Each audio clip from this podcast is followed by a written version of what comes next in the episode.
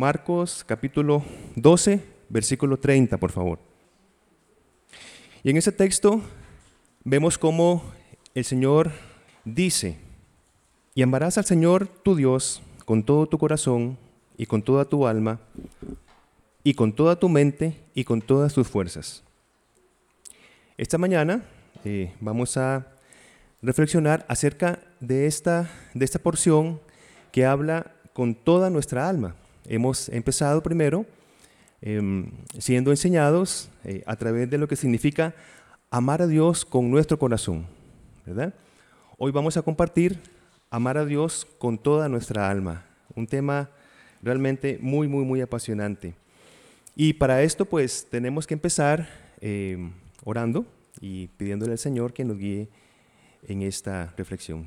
Señor, continuamos orando, agradeciéndote por tu palabra, tener el privilegio de reunirnos acá en torno a tu escritura, principalmente en torno a tu persona, que ha revelado una escritura que hoy podemos compartir. Gracias por tu presencia en medio de cada uno de nosotros. Amén. Bien, eh,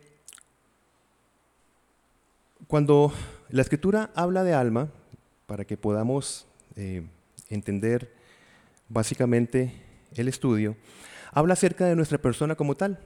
Eh, en el Nuevo Testamento, básicamente esta persona va a estar, digamos que, eh, especificada sobre lo que conforma nuestro ser. Se refiere a nuestros pensamientos, a nuestro estado emocional y a nuestras acciones. Y esto vamos a desarrollarlo en esta mañana. Es muy, muy, muy interesante. Eh, así que amar a Dios con el alma, básicamente vamos a centrarlo en la actividad emocional del ser humano. Y vamos a ver por qué razón. Eh, porque vamos a ver que las emociones son muy, muy importantes. De hecho, Dios nos ha constituido con esta capacidad emocional porque las emociones son directamente, mis hermanos, la causa de nuestras acciones. Y nosotros simplemente tenemos que vernos a nosotros mismos de una manera muy elemental para darnos cuenta que nosotros no vamos a tener acciones específicas si emociones no llegan a, digamos, a activarnos de alguna manera. Y me refiero a acciones diversas como eh, el odio, el deseo, eh, la tristeza, la angustia, diferentes emociones que el Señor ha puesto en nosotros y son catalizadores para nuestras acciones. No podemos básicamente nosotros hacer una acción si las emociones no nos impulsan. Y eso es vital, ¿verdad? Esencial para nosotros. Eh, y otra cosa, en nuestra condición, hermano, nosotros somos más influenciados por las emociones que por la razón. Es decir, eh, los sentimientos son más tenaces en nuestra vida que las ideas. Y creo que podríamos nosotros también ver para nosotros mismos y darnos cuenta que muchas veces nosotros tenemos que tener esa lucha, ¿verdad? En hacer según principios y no según nuestros impulsos. Nuestros impulsos son esenciales, repito, porque nos llevan a acciones.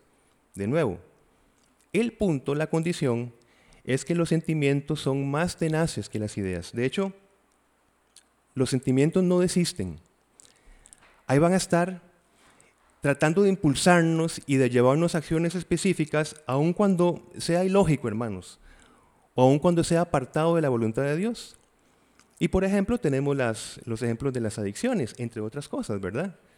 Son, somos movidos, ¿verdad? Recordemos, por emociones, por necesidades, etcétera, que activan las emociones, pero no necesariamente cuando las emociones son las que dictan lo que debemos de hacer, los resultados no son siempre la voluntad de Dios. Y por allí empezamos a ver que necesitamos ver cómo la escritura nos va dando pues la solución a esta condición humana. Ahora, las emociones reaccionan ante las motivaciones. Ya vamos a, ver acá la información que tenemos por acá. Por ejemplo, los que hemos tenido y los que tienen niños pequeñitos, ¿verdad? eh, sabemos que la irritabilidad de un niño, ¿verdad?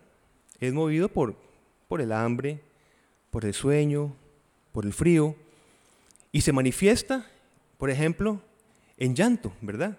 Entonces hay una, hay una motivación primero, activa una emoción y luego activa una conducta. Decir, el niño no llora porque llora, decimos nosotros. No solamente llora porque está triste, sino que detrás de eso todavía hay una motivación por lo cual está haciendo lo que está haciendo. ¿Verdad? Ahora, nuestros sentimientos son motivados, por ejemplo, por poner uno de los tantos ejemplos, por la esperanza que tenemos en la venida de nuestro Señor Jesucristo.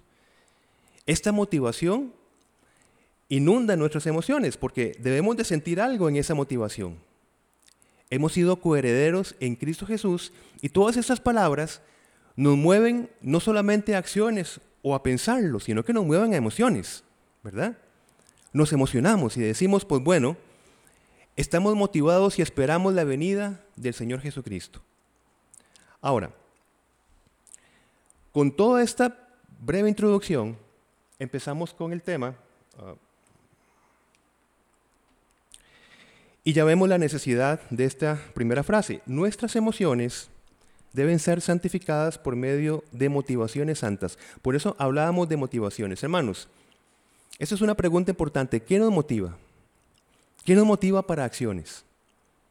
Por eso es que estamos hablando, antes de las emociones hay motivaciones. ¿Qué nos motiva? Por eso es que estas motivaciones deben ser influenciadas por, y ahí está el punto, según nuestras meras necesidades, según nuestra cosmovisión, lo que nosotros pensamos, nuestras percepciones quizás, ¿Cómo vamos a motivar nosotros nuestras emociones? Y hermanos, la salud espiritual se alimenta de motivaciones santas. Es decir, nuestra salud espiritual se va a establecer según las motivaciones que tenemos. Ahora, vemos en, la palabra, bienaventurados los que tienen, he puesto entre paréntesis para entender el punto, bienaventurados los que tienen o están motivados por hambre y sed de justicia, por ejemplo. Porque ellos serán saciados, ¿verdad? Es, es una forma de verlo. Bienaventurados los que tienen motivaciones específicas según la voluntad de Dios. Así que el desarrollo de este estudio vamos a desarrollarlo a través de dos motivaciones santas para amar a Dios con nuestra alma. La palabra de Dios, junto con la oración, y el arrepentimiento. Básicamente será el mensaje de esta mañana.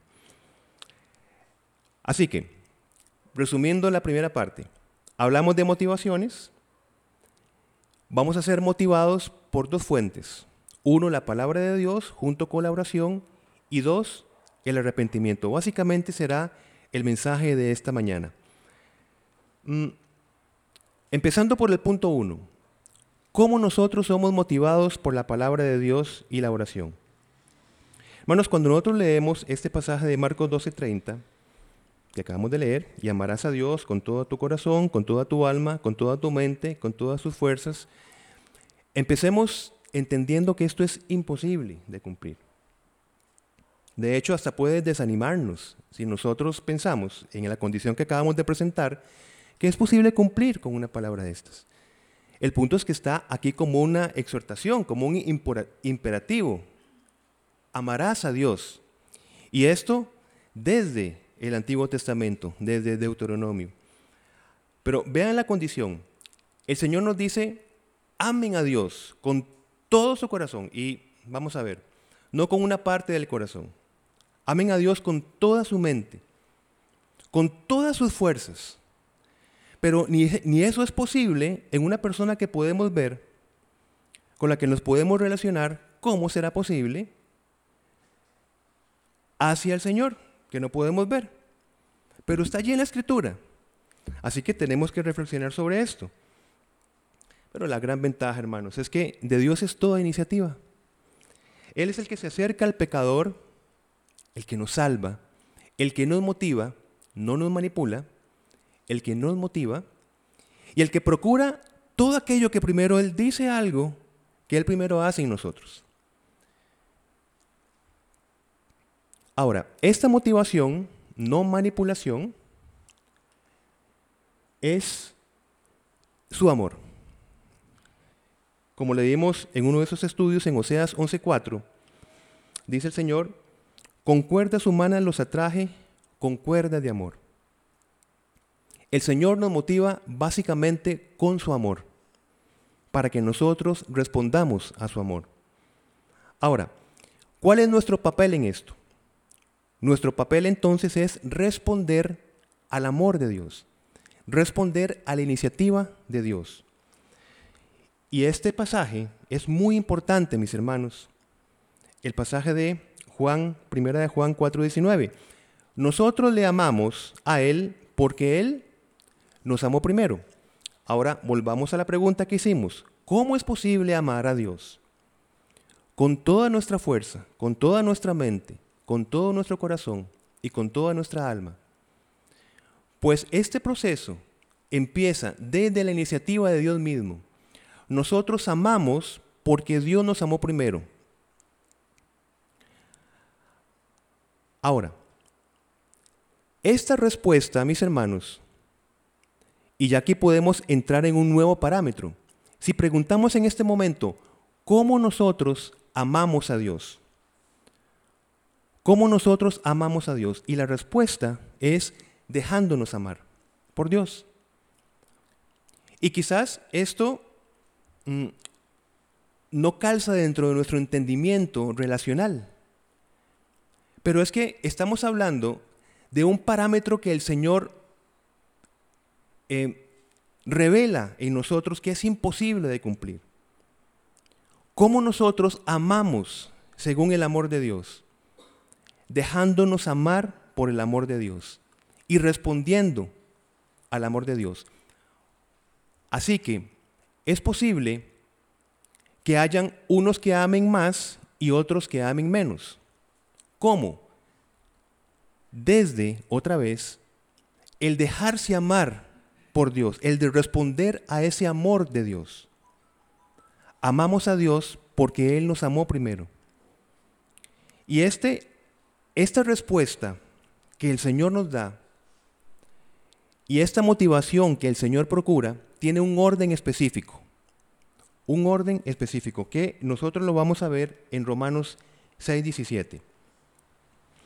Dice el apóstol Pablo a los romanos, pero gracias a Dios, vean que todo es de Dios, gracias a Dios. Él es el que procura todo. De Dios viene toda nuestra salvación. ¿Qué debemos hacer nosotros? responder a la salvación. Del Señor viene el amor. ¿Qué debemos de hacer nosotros? Responder al amor. Dice el apóstol Pablo, pero gracias a Dios que aunque erais esclavos del pecado, habéis obedecido de corazón a aquella forma de doctrina a la cual fuisteis entregados. He resaltado palabras claves en este versículo porque recordemos, estamos hablando de motivaciones, cómo el Señor nos motiva. El Señor nos motiva, según el primer punto, a través de su palabra, ¿verdad? Nos motiva a través de su palabra, pero hay un orden, porque no solamente vamos a ser motivados en nuestra manera de pensar, sino que vamos a ser motivados en nuestras emociones y vamos a ser motivados en nuestra conducta. Por eso hablamos que hay un orden. Y tenemos que verlo de atrás para adelante. Primero, doctrina. ¿Lo ven acá? Es decir, todo lo que nosotros, todo lo que el Señor ha revelado para nosotros, la doctrina, lo que tenemos en la Escritura. Esta doctrina motiva, bueno, la doctrina motiva nuestra mente, ¿verdad? Nuestro intelecto. Luego, es motivado nuestro corazón. Y luego es motivada nuestra obediencia o nuestras acciones. Todo viene del Señor y a la vez viene en un orden específico. Intelecto, corazón y obediencia. Entonces, la doctrina nos va a entusiasmar la doctrina nos va a entusiasmar cuando nosotros dejamos que sea solamente un contenido intelectual, la doctrina, sino cuando nosotros asumimos ese recurso de la doctrina para que nos ilumine y podamos decirlo así, nos dinamice nuestra vida. Cuando nosotros experimentamos el vivir la palabra de Dios, cuando la entendemos y la aplicamos, produce en nosotros todo un efecto en nuestra alma. Recordemos que alma es todo lo que nosotros somos, por lo menos compuesto en tres entendimientos. Nuestro intelecto, nuestros corazón o sentimientos, emociones y nuestra conducta. Cuando la doctrina llega a nuestro entendimiento, ¿por qué no produce emociones? ¿Por qué razón? Porque nosotros no experimentamos a Dios por medio de su palabra. Es decir, cuando nosotros aplicamos la doctrina en nuestra vida, va a influenciar totalmente en nuestra parte emocional. Es decir, no hay, todas estas partes no se van a dividir. No es posible, por ejemplo, obedecer por obedecer, es lo que quiero decir, sino que tenemos que tener gozo en la obediencia. La doctrina produce entonces entendimiento, que produce emociones santas y que produce entonces obras consecuentes, ¿verdad? Eh, Vamos a, al pasaje de Nehemías, por favor, en el Antiguo Testamento. Nehemías, en el capítulo 8. Nehemías, capítulo 8. Específicamente los versículos 8 y 9. Nehemías, capítulo 8, versículos 8 y 9. ¿Qué vamos a revisar acá? Vamos a ver este proceso del que estamos hablando, entre muchísimos otros ejemplos que tenemos en la Escritura dice la palabra de Dios, y leían en el libro de la ley de Dios claramente. Hagamos énfasis en esto, mis hermanos, claramente. Y ponían el sentido.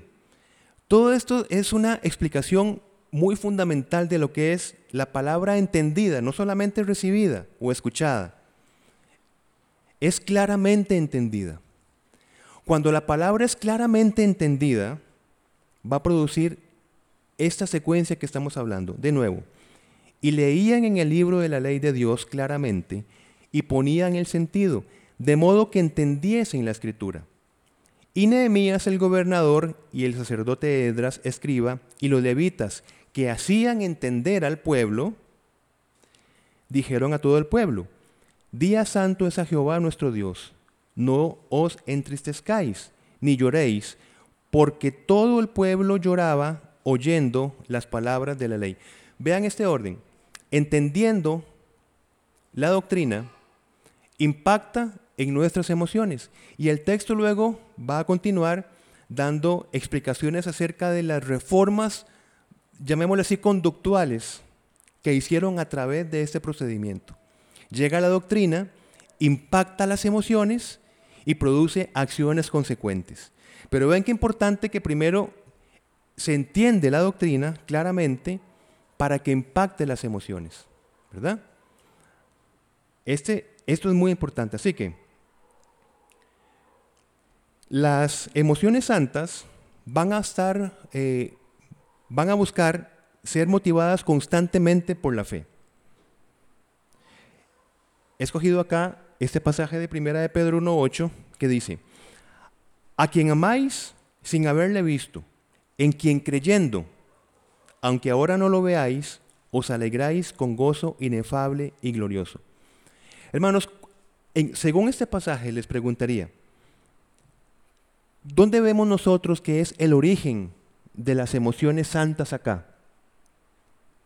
Y una pista está después de la coma. La fe, ¿verdad? En quien creyendo, en quien creyendo. ¿Por qué? Vean que con Nehemías hemos hablado que debemos de entender claramente la escritura. Claramente la escritura. Esto quedó claro, valga la redundancia. Pero si todo fuese un ejercicio intelectual, pero no es así, sino que requerimos este otro ingrediente importantísimo que es la fe. Es creer lo que estamos entendiendo. Ahora, ¿en quién creyendo qué va a producir el creer? ¿Qué va a producir la fe? ¿Qué tipo de emoción va a producir? Una, según ese texto, una alegría, un, gozo inefable. Inefable eh, quiere decir algo difícil de explicar con palabras, ¿verdad? Un gozo inefable y glorioso. Entonces ya avanzamos un poco más acerca de motivar nuestras emociones. No es solamente hacer estudios específicos y claros de la palabra de Dios a nivel intelectual, sino es creer esta palabra, entregarnos a esta palabra, vivir esta palabra. Y esto va a producir, repito, emociones específicas, un gozo inefable y glorioso, dice la palabra. Vuelvo a hacer entonces la pregunta para que estemos claros. ¿Cómo amamos a Dios entonces? ¿Qué hemos dicho hasta el momento? ¿Cómo es posible amar a Dios? Dejándonos amar por Él. Creyéndole a Él, según este versículo, ¿verdad? ¿Cómo amamos a Dios cuando le creemos a Él, cuando nos dejamos amar por los recursos que solo Él provee para nuestra vida? Vean que lo que tenemos que hacer nosotros es como un niño, ¿verdad? Como decía Jesucristo, tienen que ser como niños. Y yo a un niño, si lo veo al frente, le doy cualquier cosa. Me saco de la bolsa cualquier cosa. Y el niño lo que hace es estirar las manos y recibirlo. Por eso debemos ser como niños para disfrutar del reino de Dios de la presencia del Señor en nuestra vida. Hago otra pregunta, un poco más personal. Cuando nosotros entendimos la escritura, cuando nosotros nos entregamos al Evangelio, hermanos, ¿qué sentimos? Y hablemoslo desde la cotidianidad de las emociones. ¿Qué sentimos cuando fuimos salvos? ¿Qué sentimos? ¿Espontáneamente? O no sintieron o no sentimos nada. ¿Qué? ¿Eh? Gozo, gozo. ¿Qué más? Seguridad. Paz. Muy bien. Mm, excelente. El punto es, la seguridad, el gozo, la paz, ¿puede descuidarse? Sí. Claro que sí la descuidamos. Por eso es que, ¿cómo amamos a Dios con nuestra alma? De nuevo, volviéndonos una y otra vez, nosotros creímos para salvación, mis hermanos, pero nosotros debemos mantenernos creyendo. En el sentido de que Jesucristo dijo en Juan capítulo 15, sin mí nada pueden hacer. Nada pueden hacer. Creímos para ser salvos y somos salvos por la obra de Jesucristo. Lo que quiero decir es que cuando nosotros dejamos, vean lo que acabamos de decir, ¿qué sentimos cuando nosotros creímos? Por eso es que si nosotros seguimos creyendo y seguimos creyendo, mantenemos la provisión necesaria para que esas emociones que acabamos de decir y otras que ustedes han pensado se mantengan en nuestra vida. Vamos a, este capítulo de Juan, capítulo 15, por favor. Juan, capítulo 15. Esto es porque lo que quiero decir es que nuestra experiencia cristiana, mis hermanos, es un seguir creyendo. Nuestra experiencia cristiana es un seguir, seguir creyendo.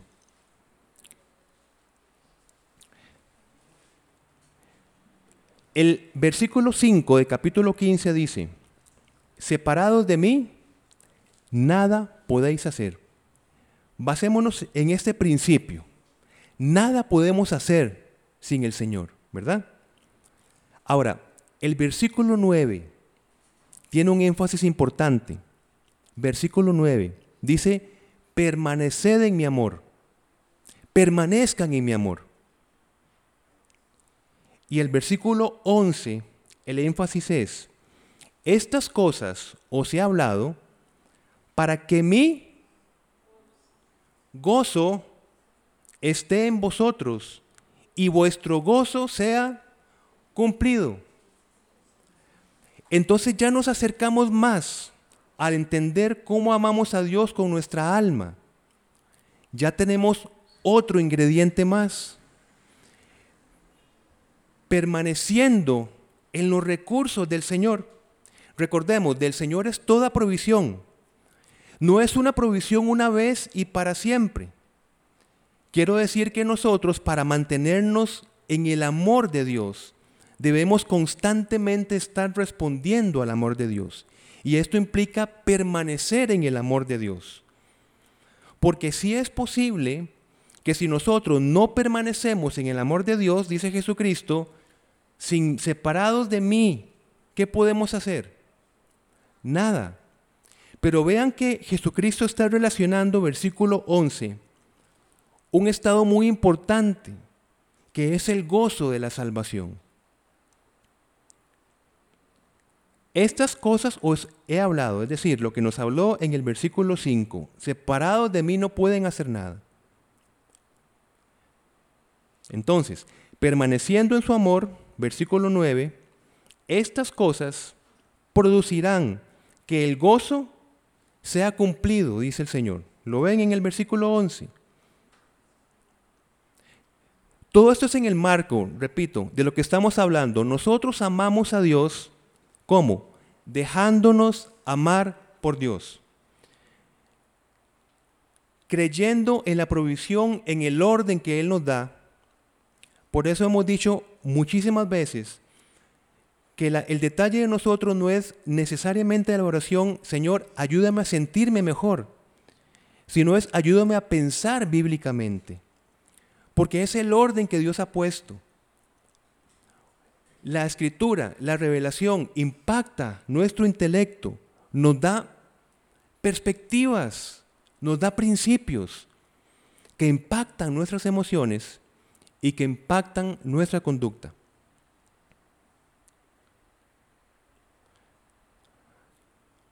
Esto es para hablar acerca de la provisión de la palabra de Dios. Ahora, hermanos, el Señor quiere que nosotros para vernos muy espirituales reprimamos las emociones? Pero es que no es posible, porque el alma no habla de eso. Nosotros no podemos, aunque estemos bien intencionados, reprimir emociones. Y más bien, mis hermanos, el Señor nos ha dado un modelo de expresión emocional en los salmos, en el libro de Job, a través de la escritura. Hasta nos dice cómo nosotros tenemos que reclamar las cosas, cómo nosotros tenemos que dudar, que lamentarnos, que reaccionar o responder como sea ante una vida que es real, que la vivimos nosotros y la vivimos según nuestras emociones. Impacta nuestras emociones, ¿verdad? Pero ¿por qué el Señor ha puesto un modelo en los salmos? Hermanos, porque la expresión de cualquier emoción, y a veces hay emociones muy fuertes que se expresan en la escritura, siempre están vinculadas con la confianza y con la esperanza. Y ahí está, esa es la diferencia entre nosotros, expresarnos emocionalmente, que es permitido, y tener el modelaje de los salmos. Vemos personas que se expresaron de una manera muy ferviente, pero que siempre en esa expresión estaba el entendimiento de quién está detrás de todas las cosas. Por eso esas emociones se vinculan con la esperanza y con la confianza. Vean ustedes unos ejemplos. Eh,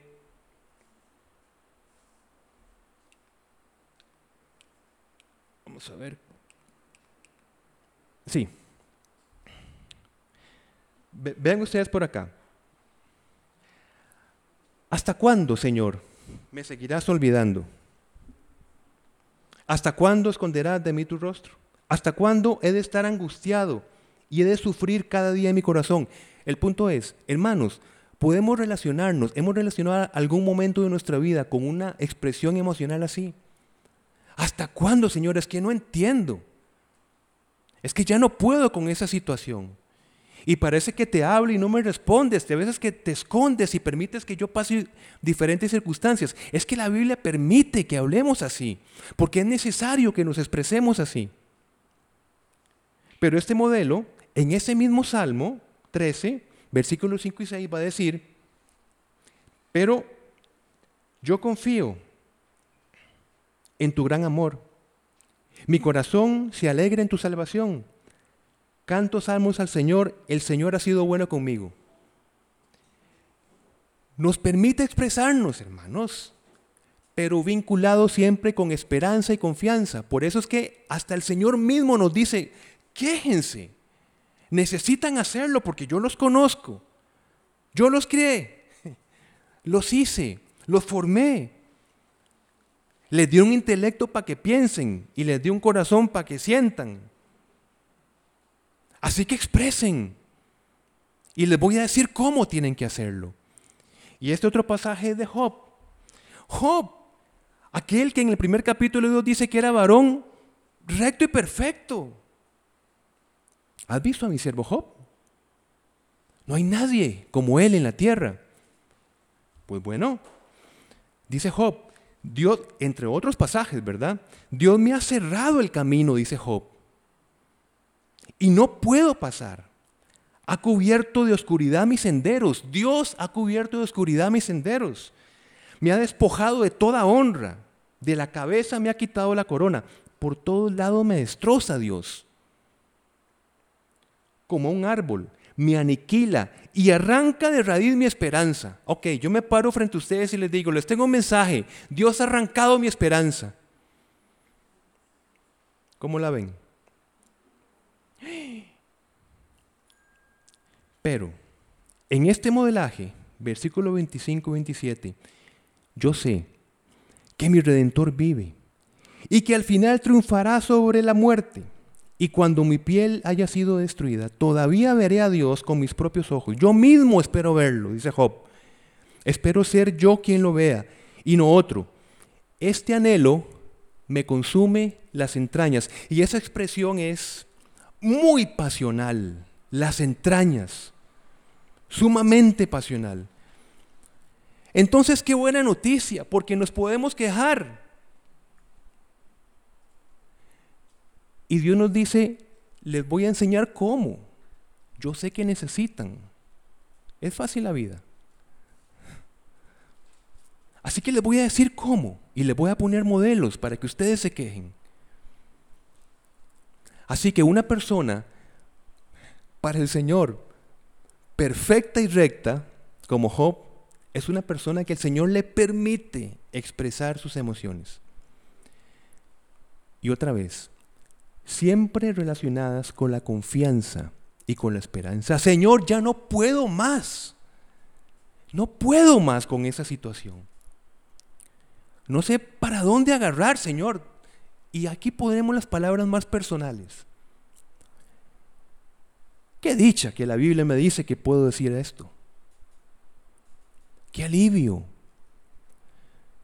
Pero si yo no me vinculo con, y atención con esto, si no me vinculo con esa advertencia que la Biblia me da de confianza, esperanza y descanso en el Señor, ¿en qué caemos? Depresión, ansiedad, autodestrucción, desesperanza. Vean que el ser humano necesita expresarse. Pero si no cumplimos la segunda parte del proceso, todo lo que acabamos de decir es un mundo de desesperanza. Y no significa que un cristiano no puede angustiarse para caer en la ansiedad y en la depresión. Significa que entiende tiene primero que entender que puede expresarse, puede sentir temor, angustia, puedo hacerlo. Pero si yo vinculo en esta condición la confianza en el Señor, entonces no permanezco en depresión y en ansiedad. No permanezco. Nosotros pecamos, sí, pero el punto es que el llamado es no permanecer en el pecado. y es la nueva condición que tenemos en Cristo. Así que podemos deprimirnos, claro que sí. Pero la esperanza en Cristo no nos va a llevar a permanecer en depresión como una desesperanza existencial. Tenemos esperanza en Cristo. Vean Job como está diciendo, pero yo sé que mí... Y esta es la diferencia de un pueblo redimido manejando sus emociones, tan reales como cualquier otra persona. Pero nosotros sabemos que el Redentor vive. Y ahí está la diferencia de un pueblo que vive sus emociones, pero ancladas y vinculadas con el Salvador. Y es una gran diferencia, es una buena noticia, hermanos. Porque no dejamos de ser seres humanos, qué dicha. Siendo salmos no nos convertimos en arcángeles, ni en unas cositas que le ponen aquí a las personas. Somos seres humanos pero vinculados con un nuevo modelo esperanzador para vivir nuestras emociones. Y Jesús, modelo de humanidad perfecta, dice el versículo más pequeño de la escritura. Jesús lloró. Jesús lloró. Juan 11:35. Lo resume de esa manera. Y Jesús expresaba sus emociones. En Getsemaní, tomando a Pedro y a los dos hijos de Zebedeo, comenzó a entristecerse y angustiarse. El hombre perfecto. Es más, busquemos Mateo 26 porque es un texto riquísimo para verlo. Mateo 26, versículo 37. Es maravilloso esto para lo que estamos hablando. Mateo 26, versículo 37. Dice, y tomando a Pedro y a los dos hijos de Zebedeo, comenzó a, entristecerse y angustiarse, dice, en gran manera. Entonces, versículo 38, Jesús les dijo, hermanos, les dijo, es decir, expresó sus emociones, no escondió sus emociones, no reprimió, yo lo siento por dentro, pero Dios mío, es una cuestión entre tú y yo y, tú te vas a encargar. Les dijo, les dijo, mi alma está muy triste, les dijo, hasta la muerte.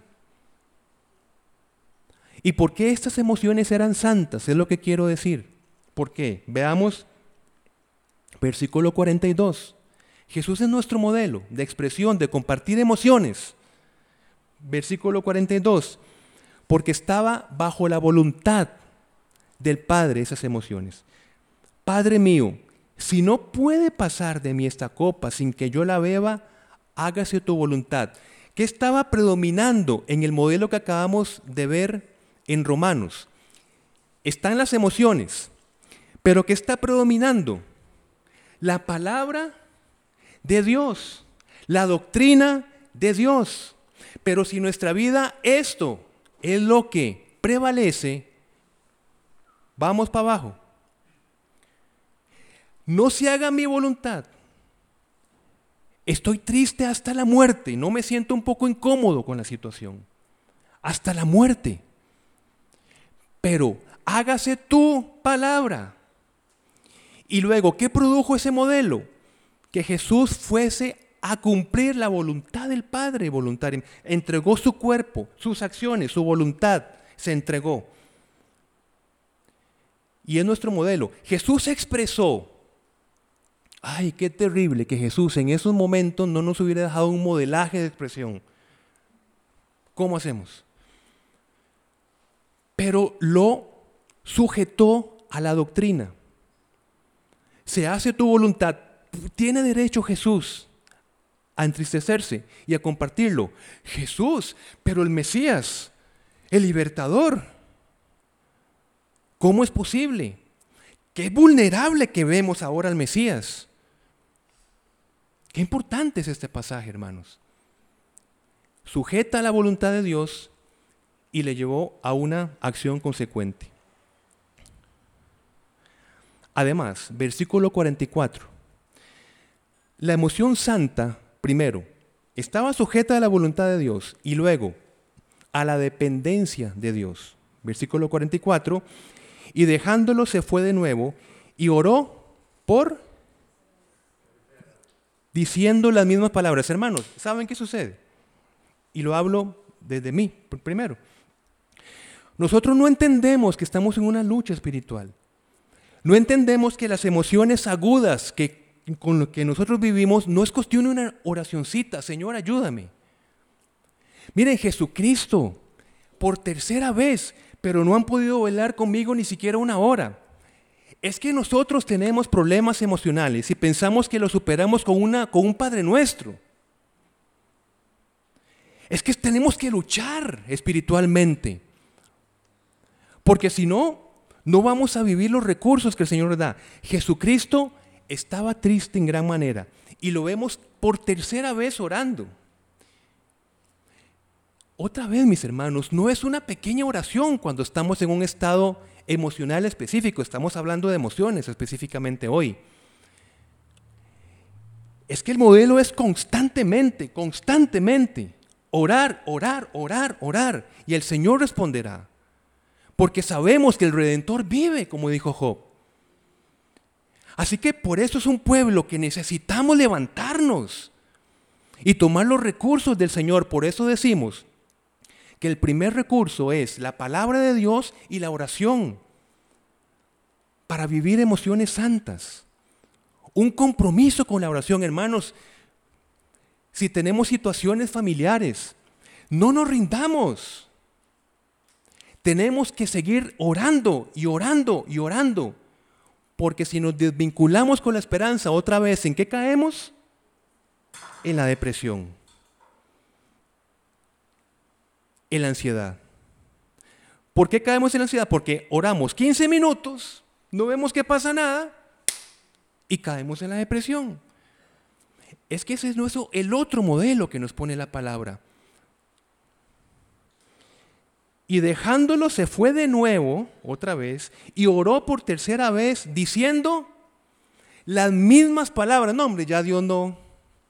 Le digo lo mismo, lo mismo y no pasa nada.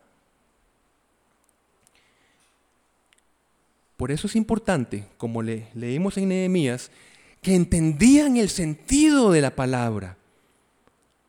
Entendían el sentido de las cosas. Metámonos en la escritura, veamos modelos que son para el hoy, en el ahora de nuestra vida.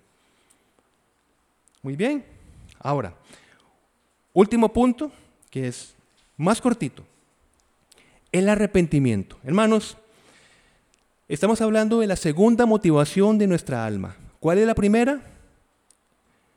La palabra de Dios junto con la oración, ¿verdad? Quedó claro. La palabra de Dios motiva nuestras emociones, la oración también, ¿verdad? Ahora, el otro, la otra motivación, el arrepentimiento, hermanos. Eh, nada más quiero ver, ver por acá. Ah, dice, esto es una lámina importante para mí. Cambiemos la preocupación por una ocupación. Ocupémonos de responder al amor de Dios. Hermanos, ¿está preocupado? ¿Tenemos derecho a estar preocupados? ¿Sí o no? Sí. Bueno, ahora, muy bien, tenemos derecho, pero ahora ocupémonos de responder al amor de Dios. ¿Cómo? Porque Dios es el que en vosotros produce así el querer como el hacer, por su buena voluntad. Si está preocupado, ocupémonos en responder al amor de Dios. ¿Cómo el Señor demuestra su amor? Dándonos su palabra. Y esa palabra va a producir el querer como el hacer. Es un modelo, yo, yo lo veo en toda la escritura. El modelo existencial nuestro. Entender, sentir y hacer.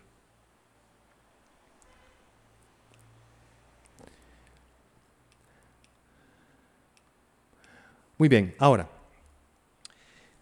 eh, con respecto a la conversión, cuando nosotros nos convertimos, ¿verdad? Esta palabra que utilizamos nosotros cuando nosotros nos entregamos a nuestro Salvador. Miren, la conversión es muy importante que nosotros la entendamos como un equilibrio entre un aspecto negativo, es decir, rechazamos, dejamos el pecado, nos desvinculamos con sentimos el pecado, todo esto es negativo, la parte negativa de la conversión, y la parte positiva de la conversión es me vuelvo, me acerco, me entrego a un Salvador. Así que un verdadero evangelismo hablará de estos dos aspectos, porque si nosotros nos volvemos a un Salvador es porque previamente hemos reconocido la necesidad de un Salvador.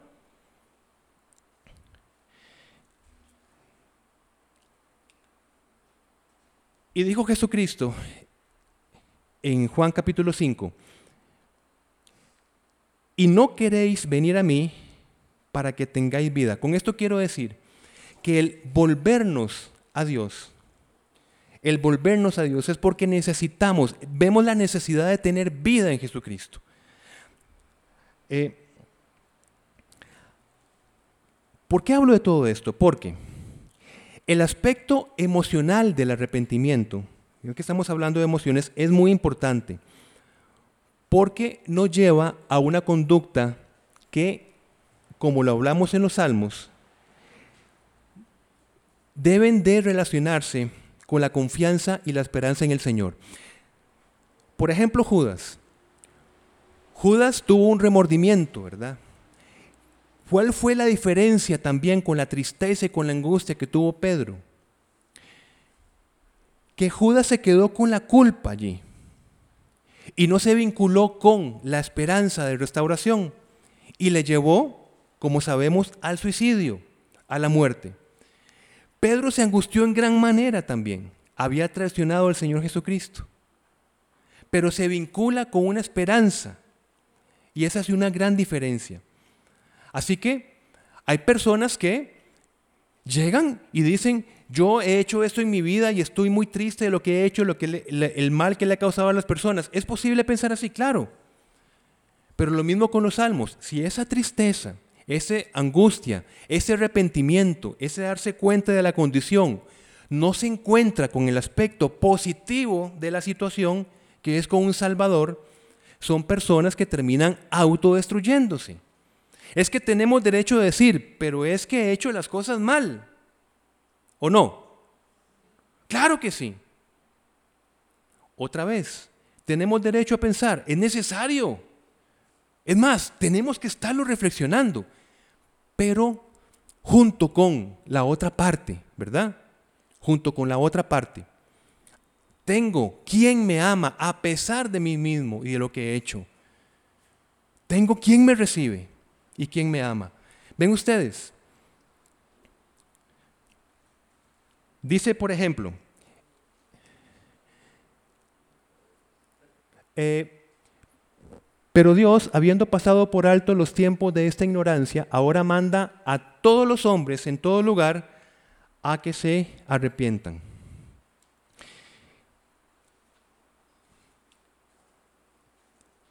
Dice, quiero eh, para ir terminando esta mañana, me pareció muy interesante lo que leí en Mateo, ah, perdón, ah, vamos a ver. Mm.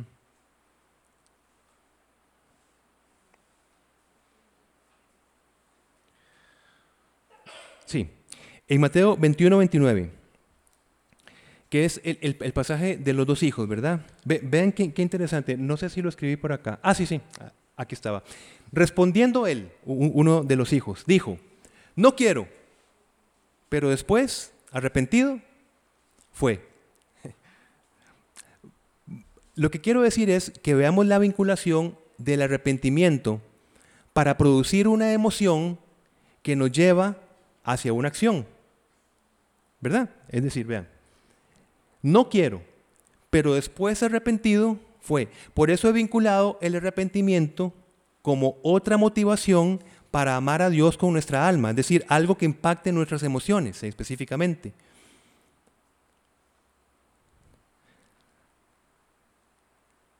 Y el, último pasaje que tengo para esta mañana, a mí me impactó muchísimo.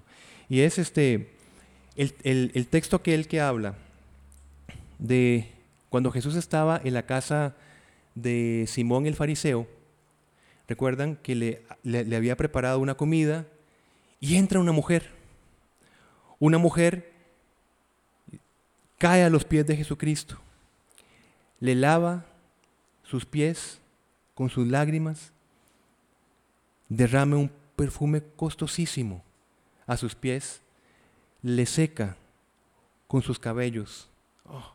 Qué maravilla de pasaje, ¿verdad? ¿Por qué digo esto? Porque nosotros tenemos constantemente que recordar de dónde el Señor nos llamó. Cómo el Señor nos perdona constantemente nuestros pecados. Porque esta es una provisión para amar a Dios con nuestra alma. De nuevo, ¿cómo amamos a Dios con nuestra alma? Por medio del arrepentimiento. Sabiendo que a pesar de todas las circunstancias que hacemos cada día, el Señor una y otra vez nos perdona. Mas aquel a quien se le perdona poco, poco ama. Y le leo el texto completo en Lucas 7:47. Por lo cual te digo que sus muchos pecados le son perdonados, porque amó mucho. Mas aquel a quien se le perdona poco, poco ama. ¿Cómo amamos a Dios? Recordando cuánto nos ha amado Él primero y cuánto nos ha perdonado. ¿Qué sentimos con estas palabras? ¿Sentimos alguna emoción? ¿Sentimos gozo cuando sabemos que nos vemos perdonados por el Señor a pesar de nosotros mismos? Pues si esta emoción que sentimos ahora, nosotros la tomamos todos los días, todos los días, entonces mantenemos nuestras emociones según la provisión del amor de Dios. Cuando nosotros olvidamos esta provisión es cuando las emociones empiezan a jugarnos, jugadas que nosotros no queremos. ¿Verdad? Por eso les digo que es importante que nos quedemos para terminar con este pasaje. Mas aquel a quien se le perdona poco poco ama. Si nosotros nos seguimos moviendo por nuestras emociones, es porque las emociones no han sido impactadas por una palabra como esta.